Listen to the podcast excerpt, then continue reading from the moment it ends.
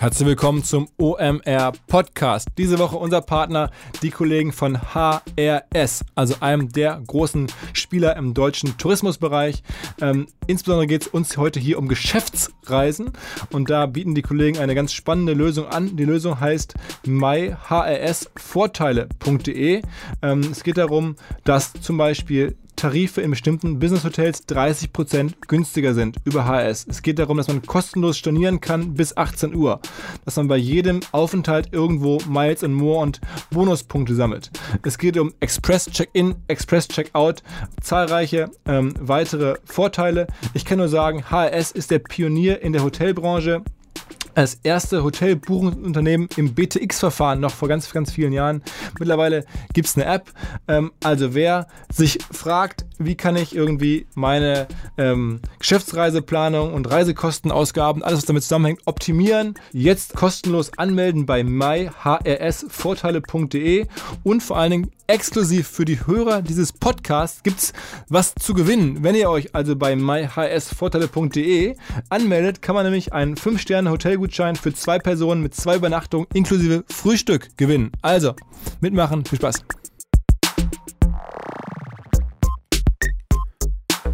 Herzlich willkommen beim OMR Podcast mit Philipp Westermeier. So, diese Woche Podcast mit Matthias Döpfner. Wir hatten im Vorgespräch ähm, gehört, wie viele verschiedene Podcast-Teams sich aktuell um ein Gespräch mit ihm bemühen. Entsprechend sind wir happy und finden es natürlich cool, dass es geklappt hat, dass wir ausführlich Zeit bekommen haben zum Gespräch. Ähm, ich habe das Gespräch dann hinterher auch nochmal angehört und war eigentlich schon überwiegend zufrieden. Es geht vielleicht ein bisschen konventionell los. Wir haben gesprochen über den Börsenkurs und die allgemeine Entwicklung von Axel Springer.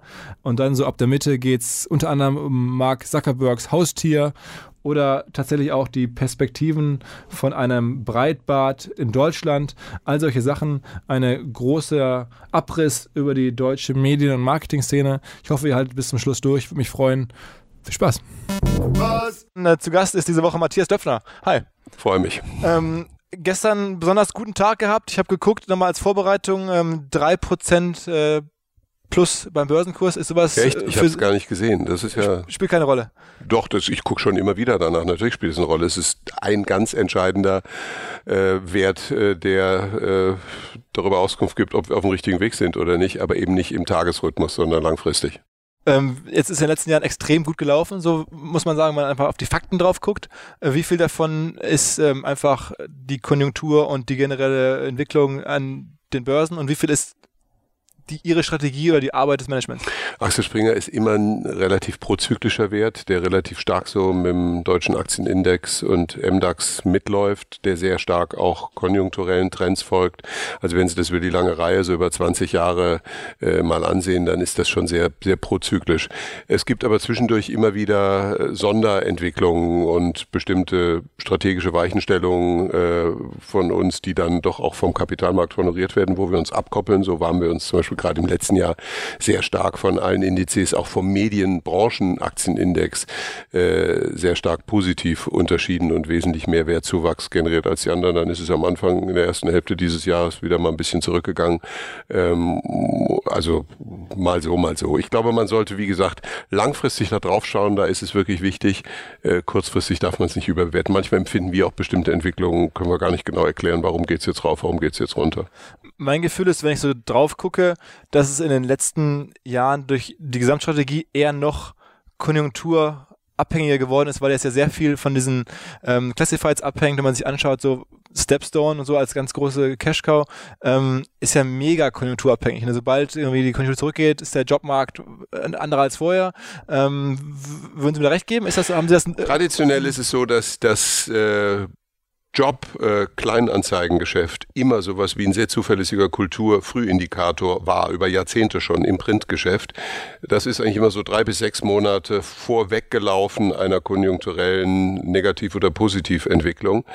Ähm, Im digitalen äh, Job äh, Classifieds Geschäft ist es ähm, zwar auch so, dass es noch gewisse konjunkturabhängige äh, Aufwärts- und Abwärtsentwicklungen gibt, die aber immer getragen werden von einem strukturellen Rückenwind, weil ja immer noch ein Shift von analog zu digital stattfindet. In Deutschland beispielsweise nur noch etwa 50 Prozent der Stellenanzeigen im Print. Äh, und deswegen gibt es, sagen wir mal, ein, wenn Sie so wollen, eine nach oben weisende Sägezahnentwicklung in der Kurve.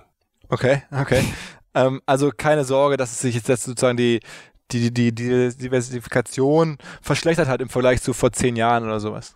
Nein, das glaube ich nicht. Insgesamt, glaube ich, ist die ähm, äh, Aufstellung von Axel Springer eigentlich, was jetzt ganz kurzfristige Konjunkturrisiken betrifft, viel solider und viel äh, unabhängiger, weil früher war es schon so als reines Printunternehmen, äh, wenn die deutsche Konjunktur schlecht lief, dann ging das Anzeigengeschäft runter und dann hat man das sofort direkt gemerkt. Heute gibt es auch durch die Internationalität des Geschäfts, äh, wie läuft es in Osteuropa, wie läuft es in den USA, ähm, wie läuft's im äh, Classifieds-Geschäft, wie läuft's im Werbemarkt. Das sind so viele Faktoren, dass es sich insgesamt, glaube ich, äh, doch etwas äh, stärker äh, stabilisiert und unabhängig macht. Das Coole an Axel Springer ist ja eigentlich, das ist eine der wenigen Möglichkeiten für normale Anleger, an dieser ganzen Internetsache so ein bisschen mit zu partizipieren, weil es gibt ja kaum Möglichkeiten. Ansonsten, wenn ich jetzt irgendwie gucke, Leute aus dem Ruhrgebiet, die irgendwie sagen, ich möchte da mitmachen, die können jetzt nicht in Startups investieren oder nicht so einfach und irgendwie in Fonds gibt es ja auch wenige, die dann irgendwie mal so eben bei der Sparkasse zu zeichnen sind. Aber Springer ist ja so ein bisschen so dieses Portfolio mit verschiedenen Internetfirmen, ähm, wo man so ein bisschen dabei sein kann. Ist das, das auch so? Ja, ist ein guter so? Punkt. Wir bilden das ab, was man sozusagen im Sinne von bereits äh, proven Business Models, also wo wirklich die äh, Profitabilität und Erfolgsfähigkeit bewiesen bewiesen ist. Insbesondere eben tatsächlich das digitale Kleinanzeigengeschäft, Jobs, äh, Immobilien, Auto, äh, Ferienwohnungen und Häuser. Äh, und auf der anderen Seite sozusagen stärker auch zukunftsorientierte äh, Geschäfte, wetten auf die Zukunft, wenn Sie so wollen, ist ja das Digital Content Geschäft auch immer noch ein Geschäft, das äh, viele skeptisch sehen. Vor ein paar Jahren haben ganz viele Leute nicht daran geglaubt und haben gesagt, im Internet wird Journalismus keine Rolle mehr spielen, Content wird kein Geschäft sein. Und Gott sei Dank beweisen wir jetzt Schritt für Schritt mit immer mehr Entwicklungen, ob das die fast äh, 500.000 digitalen Abonnenten sind, äh, die wir jetzt hier mit deutschen Marken wie Bild und Welt äh, gewonnen haben, oder ob das äh, eben die Entwicklung von Business Insider insbesondere ist, die ja mit äh, 30, 40 bis 50 Prozent Wachstum teilweise in den letzten Jahren uns äh, erfreut haben und die jetzt schneller äh, profitabel geworden sind, als wir das trotz äh, hoher Doppel, äh, zwei, trotz hoher zweistelliger Millionen Investitionen ins Wachstum äh, erwartet haben. Äh, das sind natürlich Entwicklungen, die extrem ermutigend sind und die äh, dann tatsächlich Anlegern äh, im Grunde in der Breite die Möglichkeit geben, an diesen digitalen Wachstumsentwicklungen auch als Aktionär zu partizipieren. Aber man hat trotzdem ein bisschen das Gefühl, dass diese Berliner Szene oder die deutsche Startup-Szene äh, A nicht mehr so viel ausspuckt und wenn es was richtig Großes ausspuckt, dann ist es halt auch sehr schnell ähm, entweder kein Thema für Springer oder auch vielleicht zu groß für Springer. Also man hat lange keine ähm, Akquisitionen mehr gesehen, so wie das bis vor, sag ich mal, fünf oder, oder sechs, sieben Jahren der Fall war.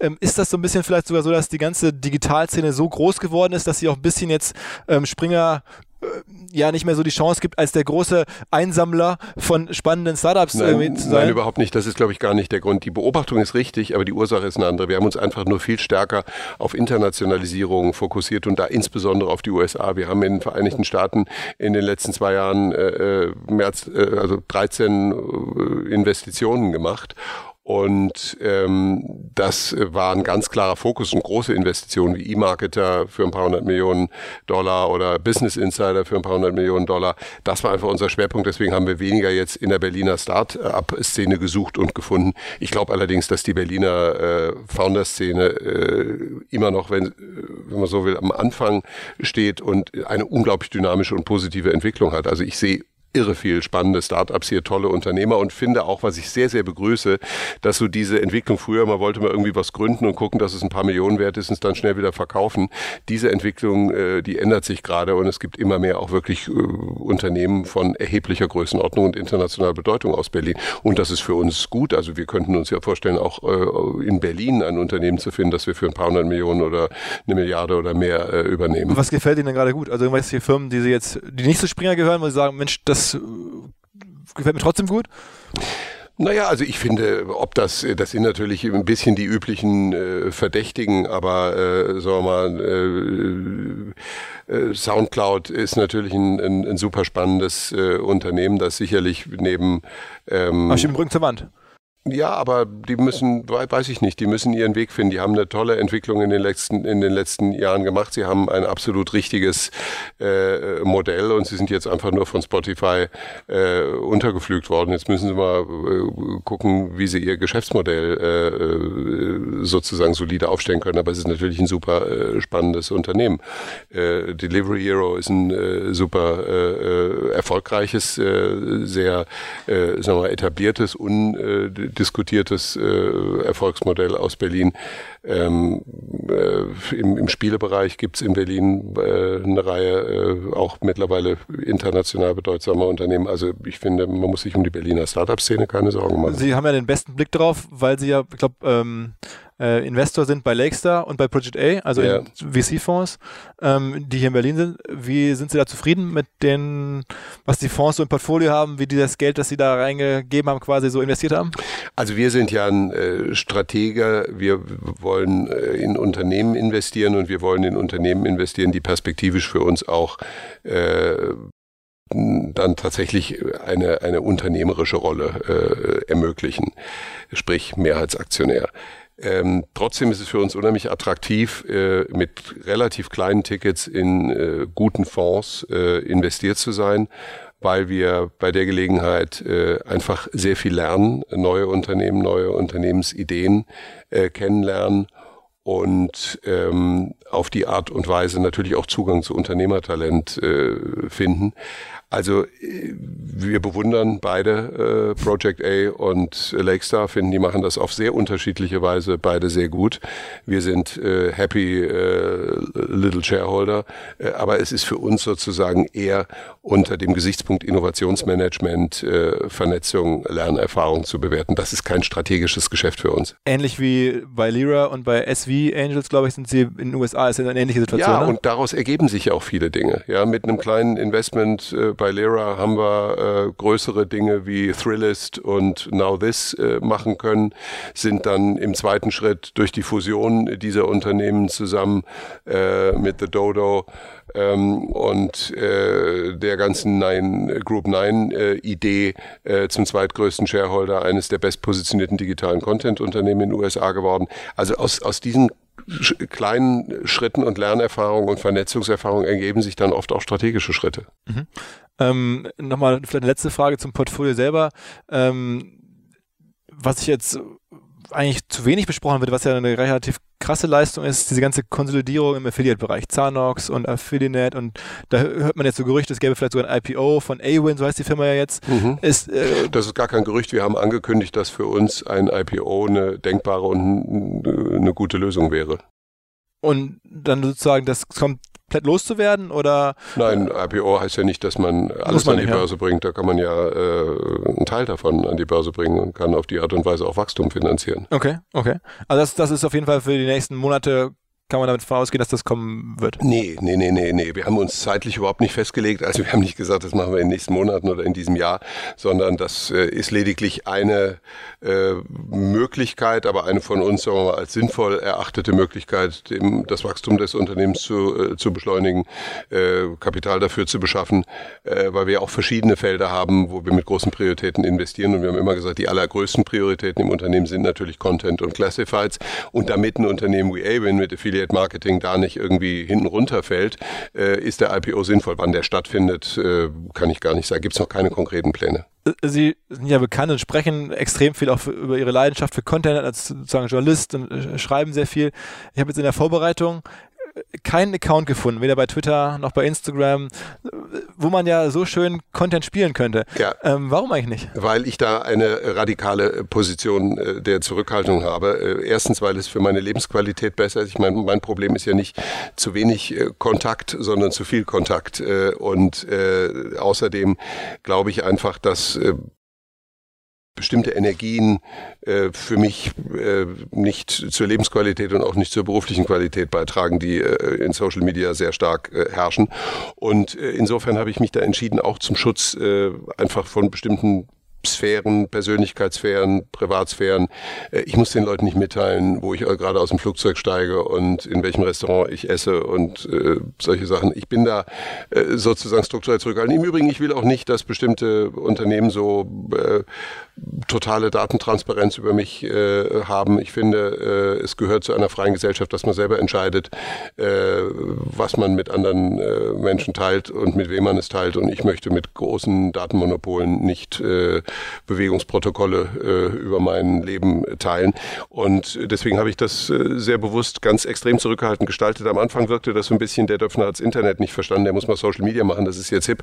Mittlerweile habe ich das Gefühl, äh, es dreht sich gerade. Es war für mich ein sehr beglückendes Erlebnis, als Evan Spiegel hier zu Gast war bei uns und in einem großen Townhall-Talk vor ein paar hundert Mitarbeitern sprach und dann auch von einer Kollegin gefragt wurde, Sie sind Gründer eines der größten Social-Media-Unternehmen der Welt und selbst äh, habe ich bei Ihnen praktisch keine Social-Media-Aktivitäten gefunden. Die stellte immer so ungefähr die gleiche Frage, wie wir sie gerade hier diskutieren.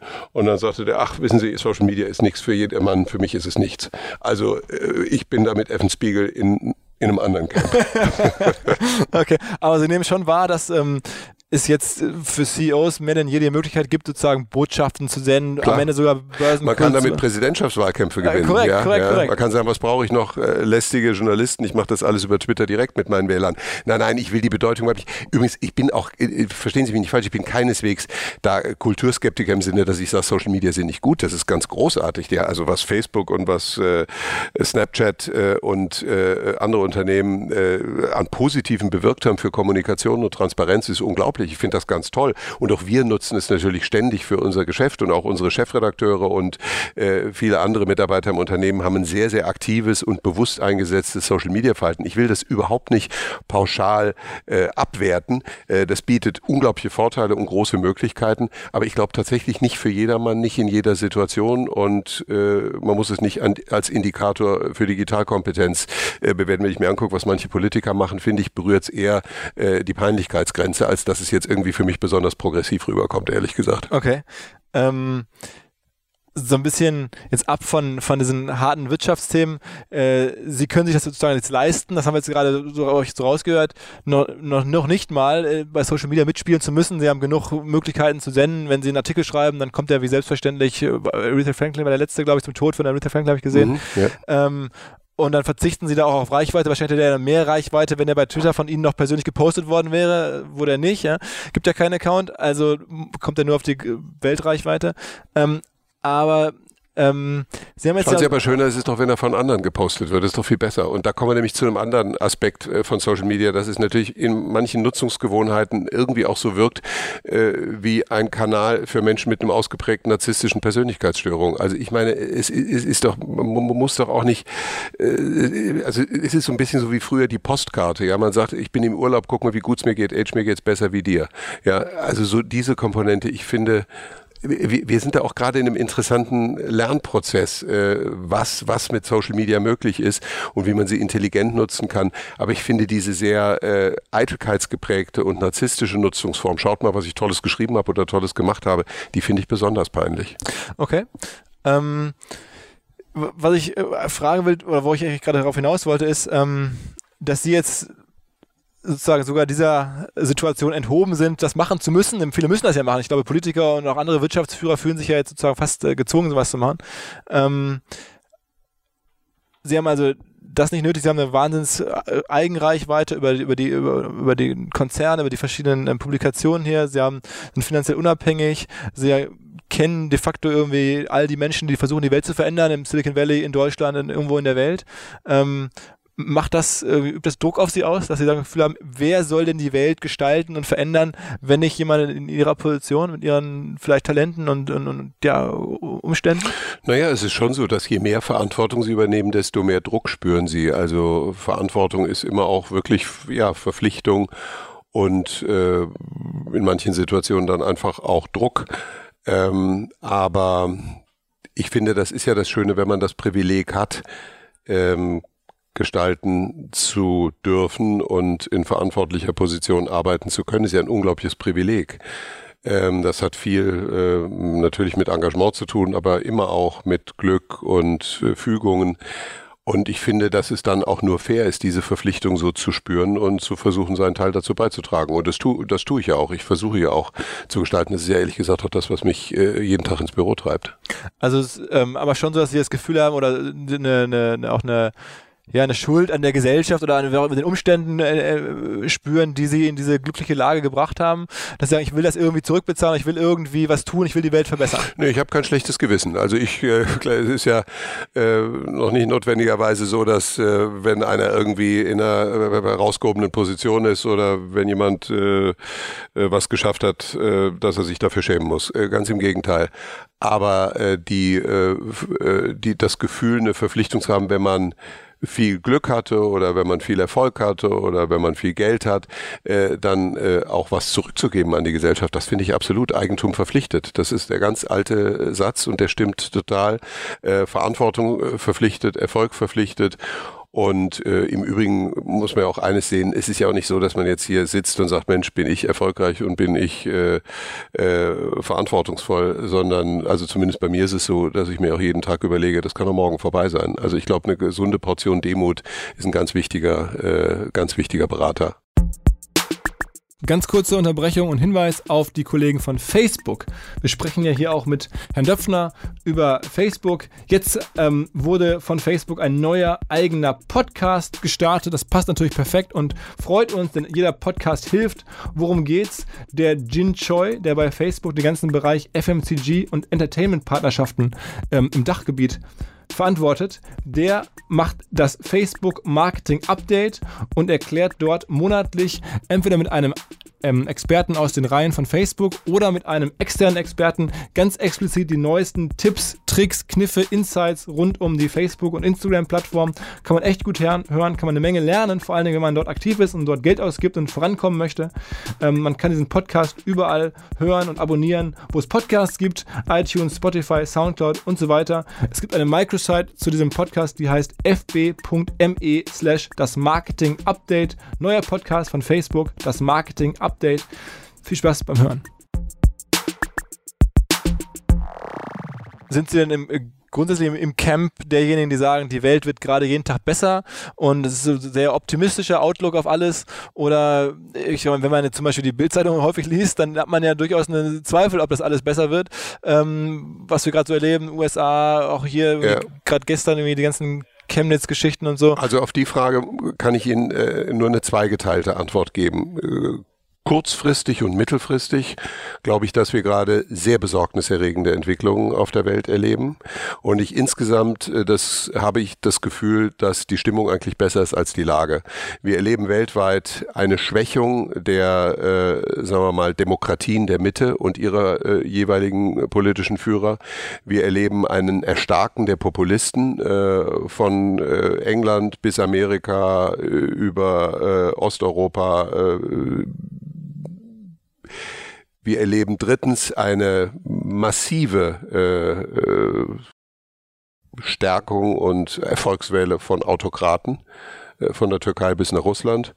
Und die allerstärkste äh, Kraft äh, im Moment auf unserer Welt sind Diktaturen. Und das macht mir große Sorgen. Ob das China ist, ob das Nordkorea ist, ob das Syrien ist, ob das Iran ist, ob das andere Saudi-Arabien ist. Äh, nicht demokratisch geführte Länder bestimmen in einer Weise die Agenda und gewinnen Grund, äh, die ich sehr besorgniserregend finde. Und deswegen glaube ich schon, dass die Verteidigung unserer Werte einer freien, offenen, toleranten Gesellschaft, äh, einer, einer Demokratie, zu der natürlich Medien und der viel, die Vielfalt Vielfalt der Medien und der Meinungen und der Informationen eine entscheidende Rolle äh, beitragen. Äh, das ist schon etwas, was im Moment in Gefahr ist und was mir große Sorgen macht. Das ist das, wenn Sie so wollen, kurz- bis mittelfristige Bild. Langfristig, wenn wir jetzt mal über, sagen wir mal, über 2000 Jahre hinweg gucken, dann glaube ich, ist es aus meiner Sicht überhaupt nicht zu bestreiten, dass die Welt immer besser geworden ist, unsere Lebensqualität besser geworden Klar. ist. Wir leben in der gewaltärmsten äh, Phase aller Zeiten.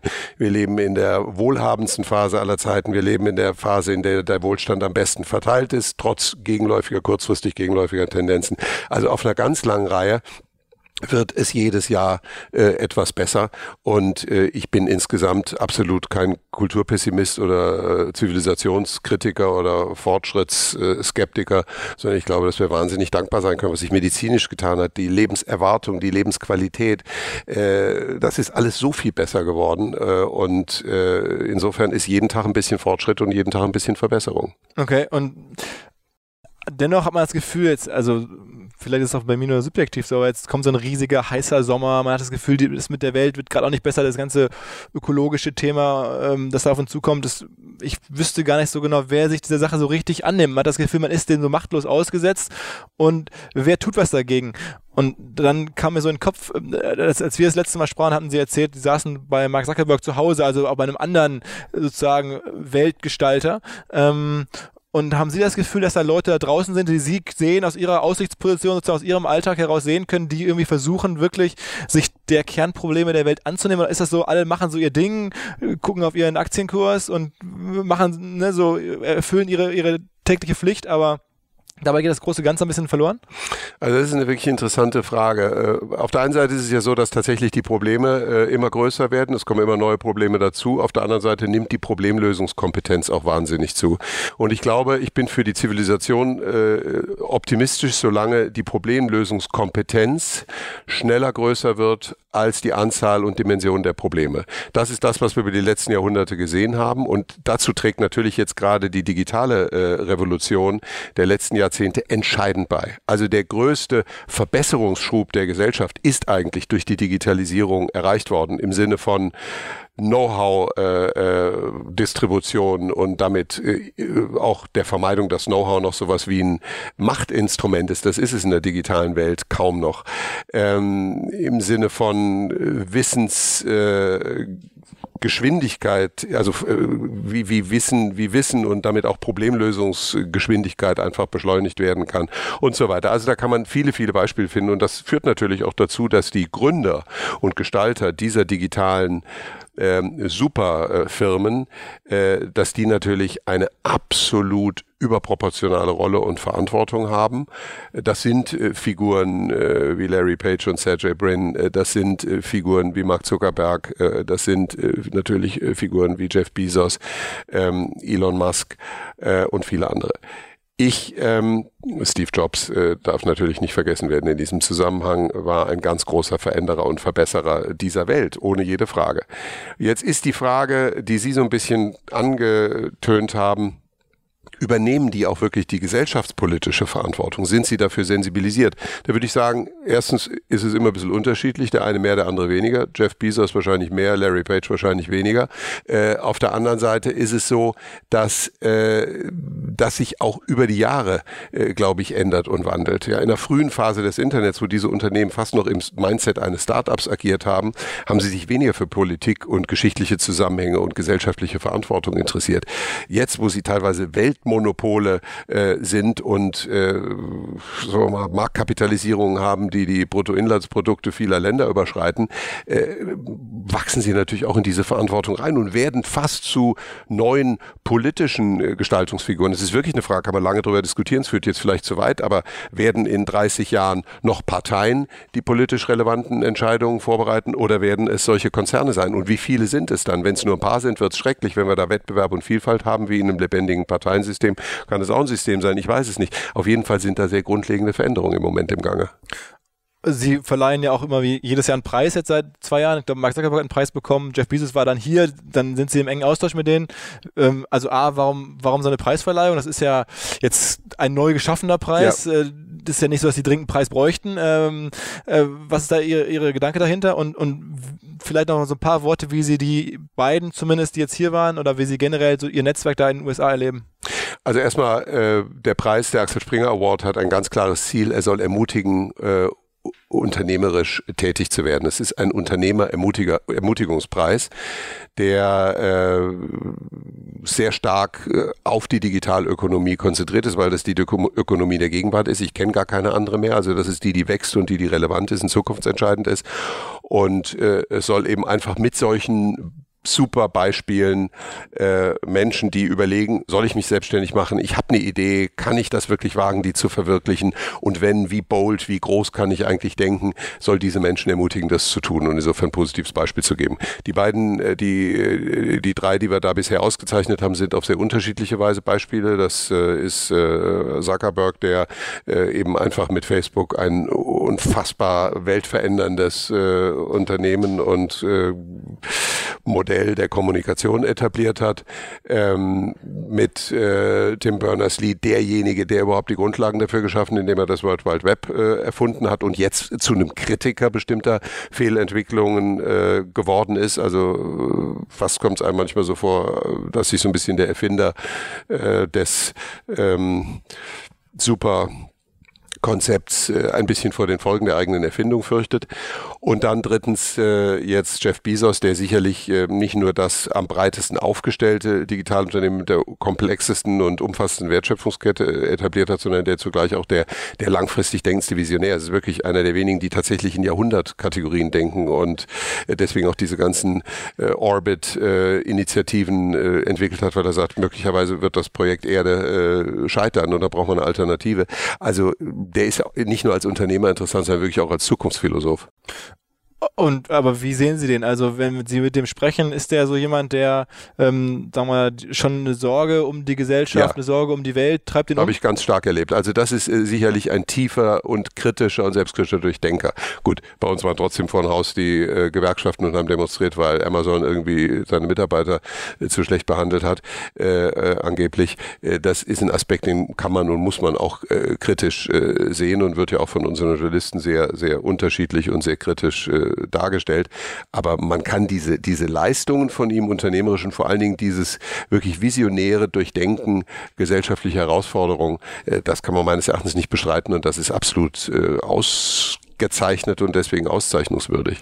Okay, also ich, ich also ich meine, am Ende hat das auch eine sagen wir, einen Netzwerkaspekt oder einen, vielleicht sogar einen PR-Aspekt, so einen Award zu machen? Ach, also Netzwerkaspekt nicht so, weil das Netzwerk habe ich mir natürlich über die Jahre aufgebaut, sonst würden die vielleicht ja auch gar nicht kommen und so einen Preis entgegennehmen. Also das ist eher durch diese 20 Jahre Amerika-Präsenz und Teilnahme an vielen hochspannenden Konferenzen und dann einfach einem sich über die Zeit auch persönlich äh, bildenden Netzwerk dann äh, zu verdanken.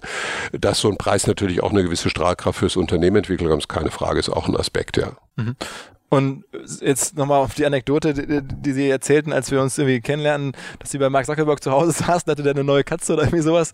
Ist das wirklich so eng, also dass Sie so eng auch an diesen ganzen, diesen ganzen amerikanischen äh, Elite da dran sind? Na, also das soll man jetzt auch nicht überhöhen. Und im Übrigen war es keine Katze, sondern ein Hund. Ich habe ihm nur erzählt, dass wir, dass, äh, als wir bei ihm äh, zu Hause äh, waren äh, zum, zum Kaffee trinken, äh, ich eben überrascht war, was für einen lustigen Hund er hat. Das ist irgendwie so ein ungarischer Hirtenhund, der so rastermäßige endlos lange 30 Zentimeter lange Rasterlocken hat und wie so ein, wie so ein Putzmuff oder wie heißen die, diese, diese Putzfeger, Mob, Putzmob, ja, genau. wie, so ein, wie so ein Putzmob da irgendwie übers Sofa tobt. Das fand ich sehr lustig.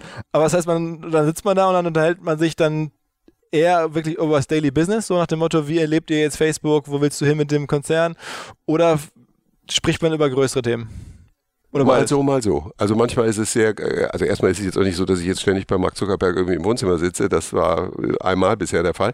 Aber äh, davon abgesehen ist es wirklich so bei den vielen Begegnungen, die es über Jahre gegeben hat. Ich glaube, zum ersten Mal haben wir uns 2006 gesehen. Da war hier in Berlin äh, bei mir im Büro und wir redeten über StudiVZ. Äh, also das kann sehr granular und sehr operativ und sehr konkret sein. Äh, natürlich sprechen wir mit Facebook ganz viel auch über die Frage, äh, welches, äh, welche Rolle spielen Social Media äh, für äh, Branded Content und äh, digitalen Journalismus und gibt es da äh, faire Grundlagen für ein Geschäftsmodell, bei dem nicht nur äh, das soziale Medium äh, die Wertschöpfungskette dominiert, sondern auch für die Inhalteersteller was äh, übrig bleibt und deswegen inhaltliche Qualität und Vielfalt erhalten bleibt. Also auch über so Fragen reden wir. Aber manchmal redet man eben dann auch über größere Fragen, über politische Fragen, regulatorische Fragen, fast philosophische Fragen. Also das sind Themen aus unterschiedlichen Richtungen. Und auch da haben Sie ein ganz gutes Gefühl, weil jetzt ja viele auch digital Beobachter sagen, er würde seiner Verantwortung nicht so richtig gerecht, er würde sich, sagen wir mal, ein bisschen aus der Verantwortung stehlen, würde so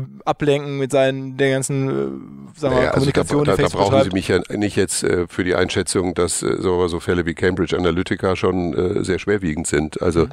ich glaube, es ist immer so, wo Licht ist, ist auch Schatten. Okay. Ähm, wen gibt es denn noch so da draußen? Den, äh, also ich sind jetzt an, an, Uber, an Airbnb beteiligt, also das sind ja auch alles äh, entsprechend Kontakte am Ende. Ja. Ähm, irgendwen oder Menschen da draußen, äh, gerade in den USA, die wir vielleicht hier nicht auf dem Schirm haben, die sie mit Blick aufs Digitale spannend finden und sagen, das ist jemand, der für mich ein toller Impulsgeber ist oder vielleicht jemand, mit dem ich besonders gerne austausche, der für mich viel ähm, Input gegeben hat. Ach, ganz spontan kommt mir nur im Sinn, weil wir hier in Berlin sitzen, äh, dass ein Deutscher im Silicon Valley sich zu den originellsten Denkern entwickelt hat, Sebastian Truhn, äh, der ähm, äh, bei Google äh, im Grunde die ganze Self-Driving Car-Entwicklung vorangedacht hat, sich jetzt äh, von der Straße in die Luft begibt und äh, sich mit Drohnen, bemannten Drohnen beschäftigt. Äh, das ist ein sehr origineller Kopf, ein origineller Denker, mit dem ich mich gerne äh, austausche und wo einfach auch viele, viele Impulse äh, kommen. Der fällt mir aber nur gerade ein. Ach, da gibt es so viele. Ich glaube, das. Ich hätte das Gefühl, wenn man so ihre Interviews liest, dass sie ähm, den Gründern von dem Lira-Fonds auch sehr nahe stehen. Also die ähm, auch so mäßig eine Medienaffinität haben, ähm, dieser ganzen Familie, die dahinter steht. Ist das, ist das Also so? die Familie Lira ist auf jeden Fall für uns äh, sehr wichtig, sowohl der Vater Ken als auch der Sohn Ben, der ja eben äh, diese Group 9 jetzt als CEO führt und zwar sehr erfolgreich führt mit tollem Wachstum und tollen äh, Entwicklungen. Ähm, das ist äh, auf jeden Fall eine sehr Content-affine äh, Familie auch. Passt und, ja und, gut, ne? und insofern passt das gut, weil wir uns natürlich immer neben den Classifieds-Modellen besonders um die Digital Content-Modelle kümmern und da sehr viel sehr viel Potenzial sehen und glauben, dass, dass das auch der nächste äh, Werttreiber äh, unseres Unternehmens werden wird. In den USA gab es vor ein paar Wochen so eine relativ große Aufregung in der Content- oder Medienszene, ähm, gab es einen sehr kritischen Artikel, so Inside Weiß. Also Weiß, diese mhm. ähm, ja, ja. berühmte Medienmarke, ähm, auch wahrscheinlich das ähm, am höchsten bewertete Medienunternehmen oder reine Medienunternehmen der Welt zumindest. Ne? Ich glaube, irgendwie, also ist, mhm. ja nicht, ist ja nicht public, aber äh, ist im privaten Markt irgendwie fünf oder sechs Milliarden äh, wert ähm, und macht ja nichts anderes wirklich als Medien. Insofern ähm, äh, scheint es jetzt da zu bröckeln und eigentlich eher rückläufig zu sein und es scheinen die Zweifel zu wachsen, ob die wirklich die Reichweiten haben und ob die wirklich die Stahlkraft haben, die äh, manche so in der Blase dem Weiß zurechnen. Gucken Sie sich das an? Ist, äh, folgen Sie dann der Entwicklung?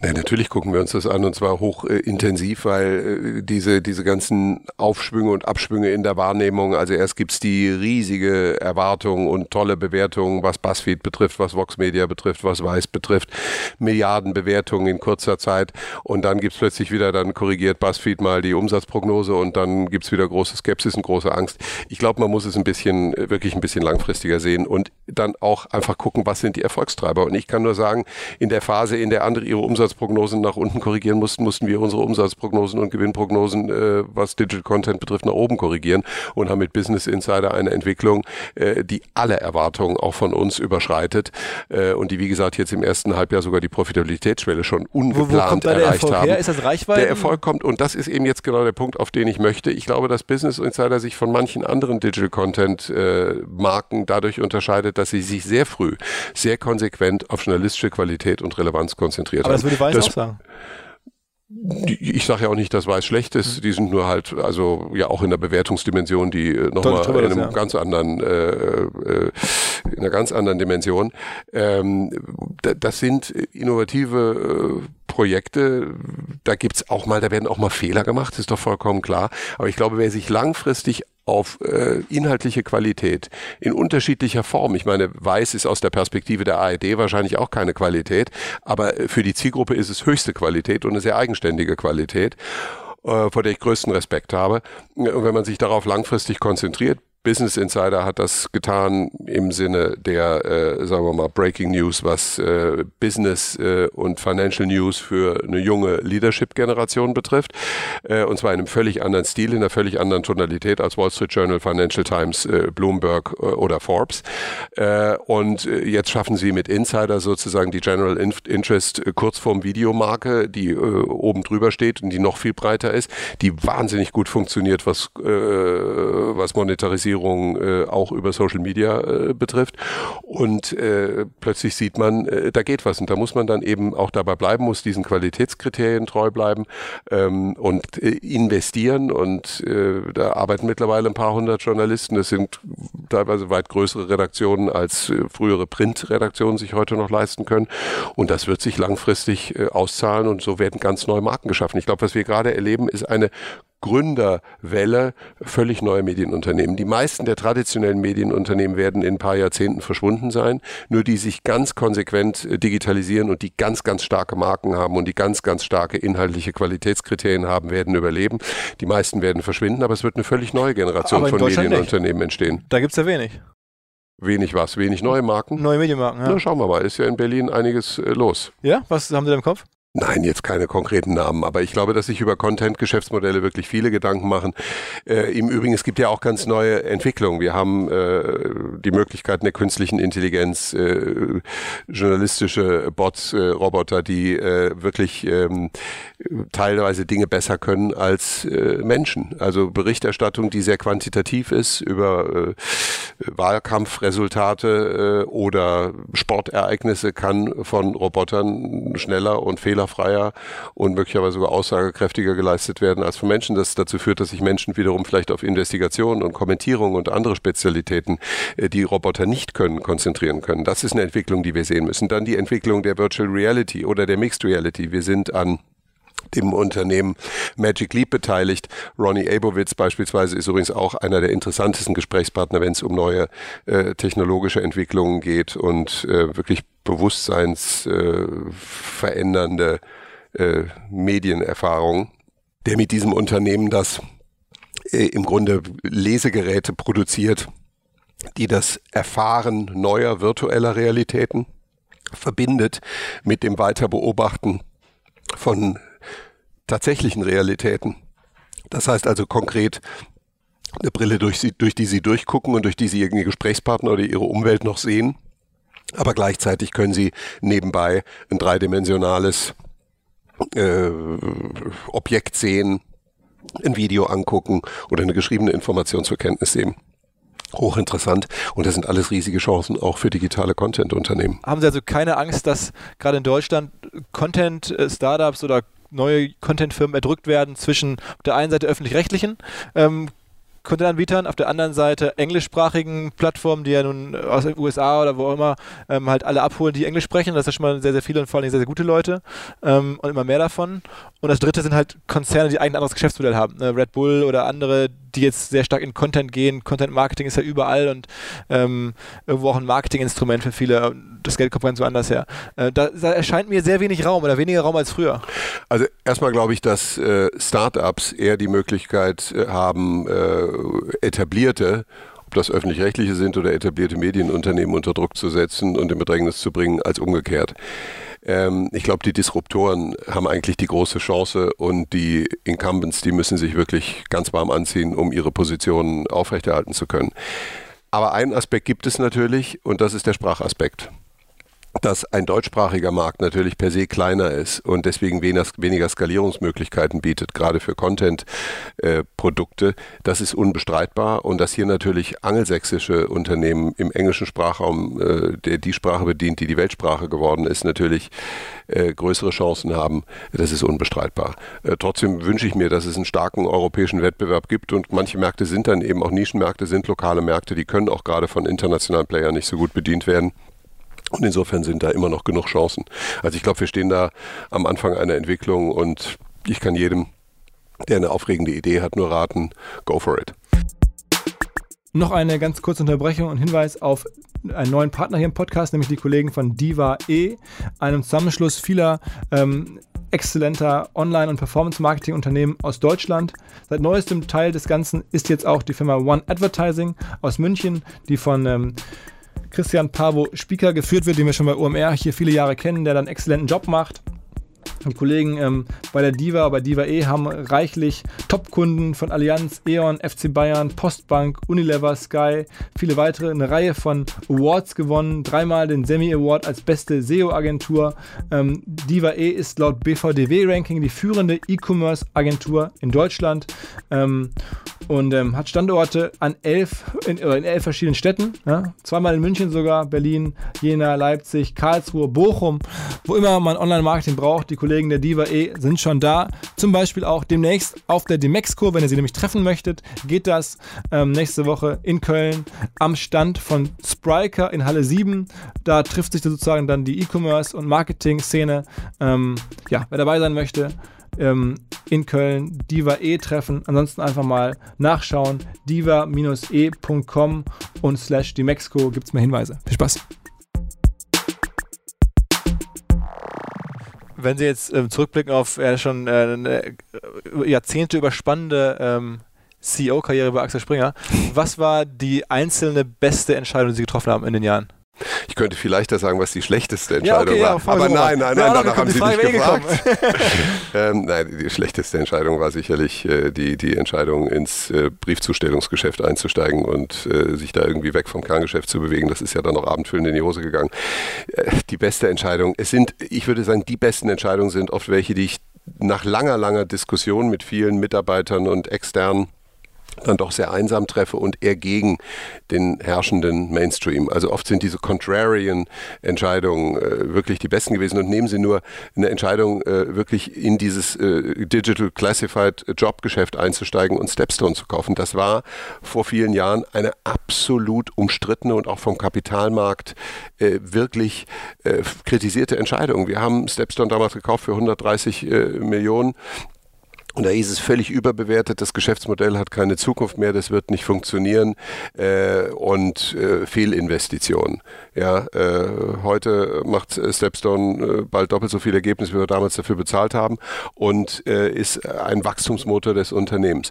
Oder nehmen Sie jünger, aber ich glaube, es geht in eine ähnliche Richtung Business Insider. Wir haben Business Insider gekauft für eine Bewertung von roundabout 400 Millionen äh, US-Dollar und unser Börsenkurs ist in den zwei, drei Tagen nach der Akquisition um mehr als 600 Millionen gesunken. Das heißt, das ist nicht als Asset gesehen worden, sondern als Liability. Und äh, heute bewerten es die ersten Analysten schon und sagen, es ist mehr als 800 Millionen wert oder über eine Milliarde. Äh, das heißt also, in kurzer Zeit ändern sich dann auch solche Wahrnehmungen und insofern äh, gilt dieser schöne Satz von Maggie Thatcher, die gesagt hat, Leadership is not to be pleased by the moment. Also manchmal muss man einfach auch den Mut haben, Entscheidungen gegen Mainstream und Mehrheiten äh, zu treffen. Äh, und wichtig ist, glaube ich, auch äh, noch als weiteres Kriterium, dass bei richtigen Entscheidungen immer Ratio und Emotio im Einklang sein müssen. Wenn nur der Verstand sagt, wir sollten das machen, geht es oft in die Hose. Äh, wenn das Gefühl einem vermittelt, irgendwas stimmt da nicht, ich weiß nicht genau warum, aber ich glaube, wir sollten es nicht tun, dann sollte man das extrem ernst nehmen. Also ich habe im Laufe der Jahre auf jeden Fall gelernt, immer mehr meiner Intuition meinen Gefühlen zu folgen. Und äh, die Franzosen nennen ja das Gefühl die schnelle Intelligenz. Äh, Gefühle sind ja auch im Grunde nur so die äh, mosaiksteinartige Aneinanderreihung von ganz vielen Erfahrungen, die dann in einem Bruchteil einer Sekunde sich zu einem Gefühl verdichten. Und ich glaube, das zu diskreditieren, das heißt eine Gefühlsentscheidung, ist ganz dumm. Gefühle sind super wichtig und ein guter Leitstern. Ähm, also wenn man von, draußen, von außen drauf guckt, dann klar hätte man jetzt auch PIN erkannt, man hätte Stepstone erkannt als jeweils tolle Sachen. Eine Sache, die ich Sie fragen wollte, ist ähm, Scout. Wenn man sich das anschaut, ist jetzt ja, also nicht mehr als 5 Milliarden wert. Es gab ja auch mal Diskussionen, es gab Gerüchte, dass sie da sehr kurz davor waren. Ist das eine Sache, die Sie bereuen, das nicht gemacht haben? Wahrscheinlich schon, ne? Nee, komischer, äh, ganz offen, das bereue ich komischerweise nicht so sehr, äh, weil ich denke, wir hätten das machen können und es wäre aus heutiger Sicht wirtschaftlich eine super Entscheidung fürs Unternehmen gewesen, aber es hätte uns äh, durch die Dimension der Akquisition, es wäre ja doch eine Akquisition für mehrere Milliarden gewesen. 1,5 Milliarden wurde, glaube ich, damals dafür bezahlt. Von, von, von ja, aber wir hätten es ja vorher noch günstiger kriegen können, aber trotzdem äh, also ich glaube, wir hätten es für zwei Milliarden oder sowas damals, war so der Preis, der aufgerufen wurde. Aber das hätte uns so sehr konzentriert nur auf das, dass wir, glaube ich, diese ganze Entwicklung des digitalen Journalismus äh, dann nicht mehr hätten machen können.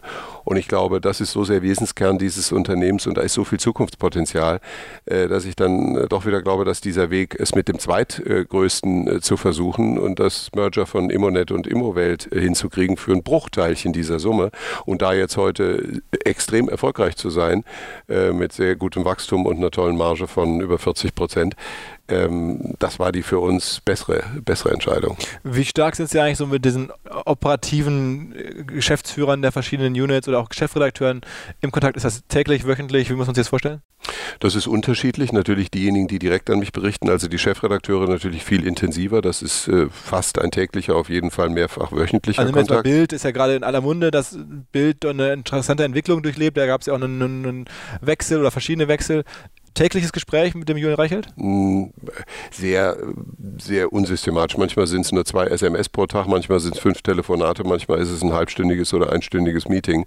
Äh, es gibt jeden Tag äh, Kontakte, aber es ist ja nicht so, äh, dass wir, ähm, also man darf sich das nicht so vorstellen, dass wir sozusagen gemeinsam da sitzen und irgendwelche Dinge planen oder sowas. Da habe ich ja immer sehr darauf geachtet, dass ich in redaktionelle Dinge immer nur ex post eingreifen würde, niemals bevor etwas erscheint. Also grundsätzlich wird mit mir nicht nichts abgestimmt. Ich will das auch gar nicht. Also wenn jemand kommt und sagt, sollen wir das machen oder sollen wir das nicht mal, sag ich, müsst ihr selber entscheiden. Ich Aber die grundsätzliche Linie verfolgen Sie ja schon, ist ja eine andere. Jetzt in den letzten Monaten hat man das Gefühl, als es vorher der Fall war.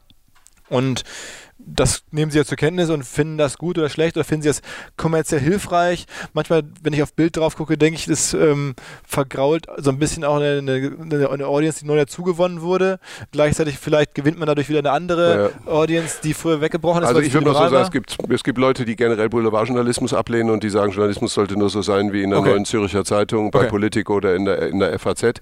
Das ist eine wahnsinnig arrogante Haltung, ja. weil das führt halt dazu, dass dann auch nur noch ein ganz kleiner Teil der Bevölkerung ja. am Informations Transformationsprozess teilnimmt. Im Jahr 1900 haben 10 Prozent Zeitung gelesen, im Jahr 2000 waren es 70 Prozent und heute durch die Digitalisierung nehmen noch mehr Menschen an Informationsprozessen teil, aber natürlich in einer unterhaltsameren Form. Wenn man Boulevardjournalismus grundsätzlich als Prinzip bejaht und sagt, wir brauchen einen populären Journalismus, der komplizierte Sachverhalte sehr kurz darstellt, sehr emotional darstellt und sehr personalisiert darstellt, dann glaube ich, betreibt Bild mit den besten und verantwortungsvollsten Boulevardjournalismus äh, weltweit. Wenn Sie es mit den direkten äh, vergleichbaren äh, Marken äh, äh, wirklich mal übereinanderlegen. Und äh, ich finde gerade unter Julian Reichelt entwickelt sich Bild exzellent. Mir macht diese teilweise fast postfaktische Diskriminierung der aktuellen Entwicklung von Bild, die macht mir wirklich große Sorgen. Wenn Bild immer wieder als ausländerfeindlich und so weiter dargestellt wird, ich kenne keine Massenzeitung dieser Welt, die so viel für Ausländerintegration, für Türken, Integration in Deutschland mit türkischen Kol Kolumnisten gemacht hat, für, äh, sagen wir mal, äh, das Verständnis für die Bedürfnisse syrischer und anderer Flüchtlinge, um sich aus Kriegs Kriegsgebieten nach Deutschland zu retten, äh, die die AfD so wirkungsvoll bekämpft, die Kampagnen gegen Pegida gemacht hat, gegen Antisemitismus und jeden Tag dafür kämpft. Und dann gibt es ein paar, die sagen, wegen ein, zwei Artikeln, wo man auf irgendwelche Fälle von Asylmissbrauch hinweist äh, und das vielleicht in robuster Sprache macht, äh, dann behauptet Bild sei pauschal ausländerfeindlich oder sowas. Ich finde es mittlerweile, ich finde es wirklich ärmlich, armselig, postfaktisch und äh, komplett unzutreffend. Hm. Aber also Sie können auf jeden Fall ausschließen, dass die ganze ähm, Ausrichtung von Bild kommerziell auch sozusagen gegengecheckt wird, weil mein Gefühl ist. Nee, äh, das wird nicht kommerziell, das wird auch immer geschätzt. Ja, die machen das, weil die wegen der Auflage oder wegen der Schlagzeilen, weil die besser klicken. Äh, ich glaube, so tickt eine Redaktion gar nicht. Eine Redaktion will einfach die besten Geschichten, die sie für äh, relevant, für attraktiv, äh, für exklusiv hält, äh, die wollen die machen. Und es ist auch mittlerweile, äh, man kann das auch gar nicht mehr so. Also sag mal, Bild würde sich äh, am besten verkaufen, äh, wenn die äh, irgendwie Tierfotos äh, publizieren und äh, irgendwelche äh, Promi-Gerüchte verbreiten. Aber jede politische Konnotation in Bild ist, wenn man so will, Reichweiten und Auflagengift. Also diese Durchoptimierung nach kommerziellen Kriterien ähm, hat Bild nicht gemacht und machen auch andere Zeitungen unseres Hauses nicht. Man muss gucken, dass langfristig eine, eine Marke Leserbedürfnisse befriedigt, äh, relevant ist ähm, und äh, damit wirtschaftlich erfolgreich sein kann, sowohl was äh, zahlungsbereite Leser betrifft im Netz oder auf Papier, als auch vor allen Dingen was Anzeigenkunden betrifft. Haben Sie Angst vor einem deutschen Breitbart oder sowas ähnlichem in Deutschland und sehen Sie das als wirtschaftliche Chance? Also die Sorge, dass sowas entstehen könnte in einem sich immer weiter aufheizenden Klima und in einer sagen wir mal, immer stärker werdenden äh, Sympathie für AfD und AfD-nahe Entwicklung äh, kann ich mir sowas sehr gut vorstellen. Das wird übrigens dadurch beschleunigt, indem man all die medialen Stimmen, die noch ein bisschen vom äh, so politisch korrekten äh, Mainstream abweichen, sofort mundtot macht. Das äh, fördert Verschwörungstheorien und dann werden irgendwann Leute sagen, so jetzt machen wir hier mal die Alternative, die sich gegen dieses Verschwörungsestablishment zur Wehr setzt und dann kann sowas ne? passieren. Das eigentlich müsste es ja längst geben. Ja, vielleicht gibt es in Deutschland doch noch etwas äh, wachere Instinkte, die auch aus der deutschen Geschichte gespeist werden, äh, dass man bestimmte Dinge eben besser nicht tut. Wie lange das hält, wie lange äh, die, diese, diese ähm, sagen wir mal, Sensibilität und äh, Verantwortung ähm, noch Bestand hat, kann ich nicht sagen. Es wäre ja möglicherweise, wenn man jetzt wirklich strikt kommerziell drauf schaut, sogar eine Chance, ne? Da kann einer sicherlich im, im so kleinen Stil äh, kurzfristig optimieren, ja, aber äh, jeder Verlag, der irgendwie noch ein bisschen äh, Verantwortung äh, im Blut hat, würde natürlich über sowas nicht nachdenken. Und das, glaube ich, trägt auch dazu bei, dass es bisher nicht passiert. Also wenn, kommt sowas eher ganz vollkommen außerhalb des Establishments. Absolut, aber Steve Bannon hat das ja schon mal angekündigt, das prüfen zu wollen. Es gibt ja nun äh, jede Menge ja, ähm, durchaus konservative oder vielleicht auch extrem äh, rechtspopulistische Leute, die smart sind, die überlegen, sowas mal machen zu können. Ähm, und ich, ich würde mir vorstellen, dass das auf jeden Fall sehr schnell Reichweiten aufbauen könnte. Das kann es von links geben, das kann es von rechts geben. Ich hoffe, äh, das passiert nicht. Und ich hoffe, dass der äh, Wettbewerb und die Vielfalt von äh, medialen Angeboten äh, so groß bleibt, dass die Menschen nicht das Bedürfnis haben, von irgendeiner Art Staatsmedium oder von irgendeiner Art äh, Verschwörungstheorie irgendwie dominiert zu werden. Denn in so einem Klima gedeiht ja sowas, dass man sagt, weil das alles so ist, deswegen brauchen wir jetzt was anderes. Und ich glaube, wir haben in Deutschland Gott sei Dank noch so viel Vielfalt, äh, dass es sowas noch nicht braucht. Und ich hoffe, diese Vielfalt bleibt. Deswegen ist es so wichtig, dass Journalismus dauerhaft ein wirklich attraktives Geschäftsmodell bleibt. Letzte Frage, ähm, jetzt haben wir viel darüber gesprochen. Ähm, wie sie, was sie für Entscheidungen getroffen haben, wo Springer hingeht. Ähm, wer sind denn Ihre ähm, Inputgeber, die entscheidendsten? Also von wem lassen Sie sich leiten? Wir sagen, manchmal sind es einsame Entscheidungen, ähm, Sachen zu machen. Ähm, und das dürfte häufig passieren, dass Sie auch schwierige Sachen haben. Also weil ja. Äh, Sie halt Medien verantworten, weil Sie einen Konzern leiten müssen. Sind ja zwei schon mal große Probleme ähm, oder Herausforderungen. Zwei Sachen würde ich dann nennen. Zum ersten sind es natürlich meine Vorstandskollegen. Ich glaube, ich habe wirklich den besten Vorstand Deutschlands. Sie können sich nicht vorstellen, wie unsere Vorstandssitzungen ablaufen. Äh, das äh, macht so viel Spaß, dass ich mich wirklich seit so vielen Jahren jeden Dienstag auf diese Sitzung freue. Und es sind einfach wahnsinnig tolle Kollegen, die sehr offen und extrem unterhaltsam ihre Meinung sagen. Sie glauben nicht, wie viel bei uns gelacht wird, äh, aber auch wie hart zur Sache diskutiert wird und wie sehr man sich dann am Ende doch auf eine gemeinsam erarbeitete Position einigt. Also die spielen da eine riesige Rolle als Sparring Partner. Und zweitens, äh, ich nehme mir immer das Recht, mit jedem im Unternehmen und auch außerhalb im Unternehmen zu reden. Und da gibt es nicht Hierarchiegrenzen. Und aus diesen Gesprächen, ganz ungeplanten Gesprächen, äh, ergeben sich für mich auch ganz, ganz viele sehr wichtige Aber Inputs. Es gibt keine engeren Leute, die Sie immer mal wieder kontaktieren, außerhalb irgendwo? Nee, ich habe keine Berater. Ich bin extrem beratungsfreudig, ich bin total dialogisch, ich muss ständig reden, sonst kann ich gar nicht entscheiden. Äh, aber Berater habe ich noch nie gehabt und so habe auch kein so allzu positives Verhältnis zum Berufsberater. Machen Sie den Job noch zwölf Jahre? Ich kann keine genaue Zahl nennen, aber ich kann Ihnen eines mit Sicherheit sagen. Es macht mir im Moment, und das ist kein Lehrerspruch, wirklich so viel Spaß wie noch nie in den letzten Jahren. Und deswegen, jetzt fängt es gerade erst an. Ich kann es Ihnen auch genau begründen. Wir fangen jetzt an, das Unternehmen in eine wirkliche Wachstumsunternehmung zu entwickeln. Früher war es Restrukturierung, neue Strategie implementieren, ganz viele unangenehme Dinge, stabilisieren, Rückgang auffangen und so weiter. Jetzt ist es endlich mal Wachstum. Jetzt ist es wirklich dynamisches Geschäft mit Rückenwind, das zu gestalten in den nächsten Jahren, möglichst ganz, ganz viele Jahre noch. Da habe ich total Lust zu. Alles klar. Vielen, vielen Dank. Wir werden es natürlich eng beobachten. Viel Erfolg. Danke. So, 60 Minuten sind rum. Natürlich nie genug Zeit. Äh, wir hätten noch mehr Themen, ich hätte noch mehr Themen gehabt, hätte gerne noch über Ideale oder Ladenzeile gesprochen. Ähm, hoffe, dass es demnächst mal die Chance gibt auf einen zweiten Teil. Ansonsten ähm, gibt es nächste Woche die Chance auf einen neuen Podcast, dann auch übrigens wieder in Du-Form. Wir haben jetzt ja zum zweiten Mal in der OMR-Historie einen Podcast in Sie-Form gemacht ähm, und das in aufeinanderfolgenden Wochen. Schon ungewöhnlich. Ähm, nächste Woche also wieder die Du-Form mit dann einem Gast, ähm, der ebenfalls etwas sehr Erfolgreiches, Ungewöhnliches, sehr Hörenswertes macht. Entsprechend ähm, würde ich mich freuen, wenn ihr zuhören würdet. Ähm, bis nächste Woche. Ciao, ciao. Ich habe ja gerade schon in der Unterbrecherwerbung darauf hingewiesen, dass uns nächste Woche die Demexco wieder ins Haus steht und wir als OMR-Team sind natürlich auch ähm, mit vielen Leuten vor Ort. Wir machen insbesondere ja am ersten Abend, also am Abend des ersten Messetages, am Mittwochabend, 12. September, traditionell unsere OMR Aftershow-Party im Bootshaus. Erwarten da einige tausend Leute. Ähm, das Wetter wird traditionell hervorragend. Wir werden da einen lauen Abend haben, ein bisschen rumgucken können, Leute treffen, was trinken. Ähm, ist echt immer ein super Abend. Ich kann es nur sagen, kommt vorbei. Ähm, ich würde mich freuen.